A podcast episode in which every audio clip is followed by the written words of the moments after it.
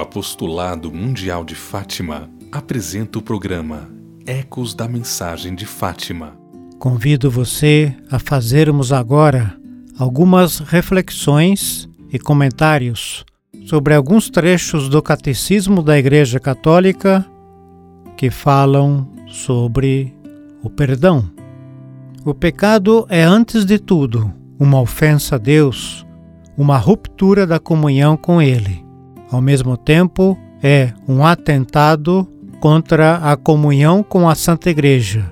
É por isso que a conversão traz consigo, ao mesmo tempo, o perdão de Deus e a reconciliação com a Igreja, o que é expresso e realizado liturgicamente pelo sacramento da penitência e reconciliação.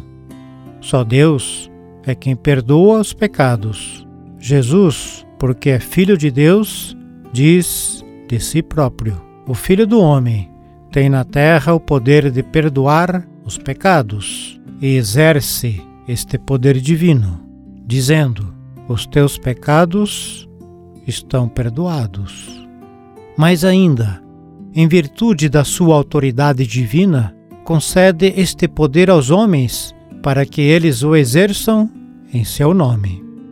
O pecado é ofensa, traição ao amor de Deus Pai, que nos criou para a fidelidade e aliança no amor, traição ao amor de Jesus, que foi a vítima oferecida para nosso resgate, traição ao amor do Espírito Santo que está em nós e fica entristecido com o nosso pecado, atentado contra a humanidade e a Santa Igreja, pois os outros são sempre vítimas dos nossos pecados e atentado contra nós próprios, já que o pecado nos degrada e não nos faz crescer na santidade. Daí a necessidade urgente de conversão, de mudança, de mais fidelidade e mais amor.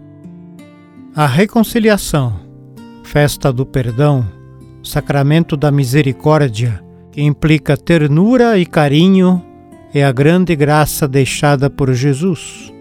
Ele não só perdoou pecados, mas concedeu à Igreja o poder de perdoar, dizendo: Aqueles a quem perdoardes ficarão perdoados, aqueles a quem retiverdes ficarão retidos.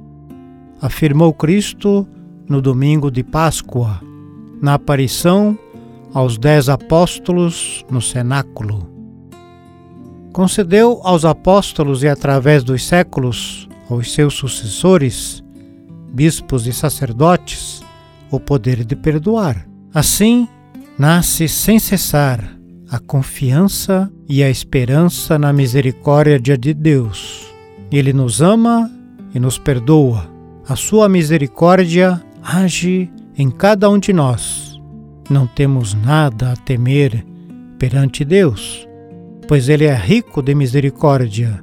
Quando, arrependidos, sabemos ir ao seu encontro e recebermos o sacramento da reconciliação. Você acabou de ouvir o programa Ecos da Mensagem de Fátima